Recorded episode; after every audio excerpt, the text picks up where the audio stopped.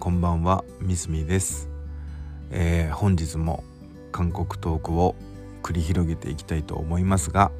えー、まずはじめに、えー、この番組は、え、アラフォー手前に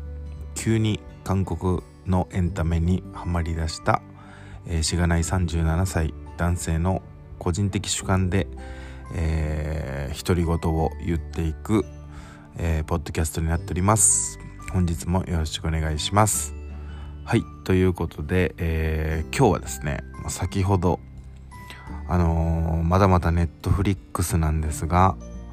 えー、っと新幹線ファイナル。ファイナル？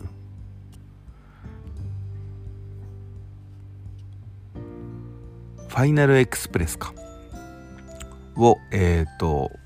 見たんですけどとりあえず、えーと、知ってる方もいると思うんです。まあ、あらすじ的には、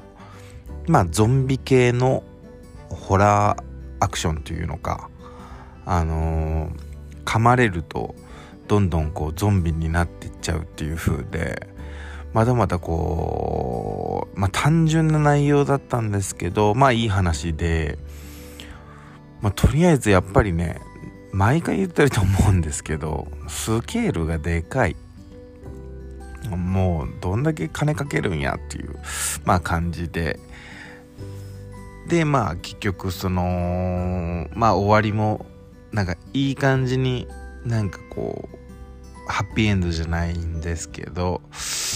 まあ見ててなんかこう何て言うのかな。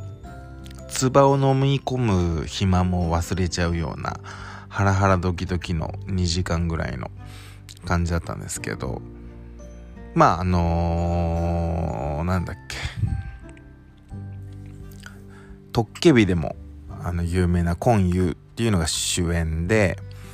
あのー、まあいろいろこうキャストも豪華だったのかな。あの、最近見た「パラサイト」にも出ていたチェ・ウシクとかも出てたんですけどあのー、なんせねマ・ドンソクさんが演じるサングファっていう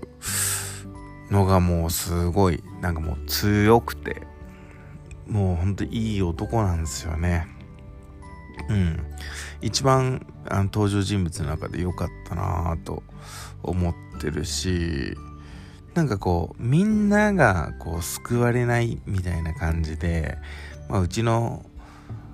スタッフがなんかもう病んでんのっていうぐらいハッピーエンドを嫌うスタッフがいるんですけど、まあ、その子が喜びそうな感じのあのいい感じのダークサイドというかアンダーグラウンドな感じの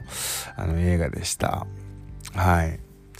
まあなんかこう映画はなんかどっちかっていうとドラマ派なんですけどなんかこうで見るものに困ってたりとかすると映画ってもう一日で見終わっちゃうんでなんかそういう意味ではあのー、映画ってこうサクッと見れてすぐ感想を言えるしねあのー、仕事上接客業なんであの会話に使えたりとか重宝してます。はい。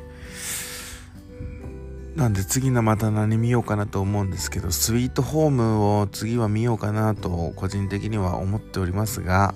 なんか皆さんのおすすめのあの韓国ドラマとかがありましたらあの教えてほしいなと思います。はい。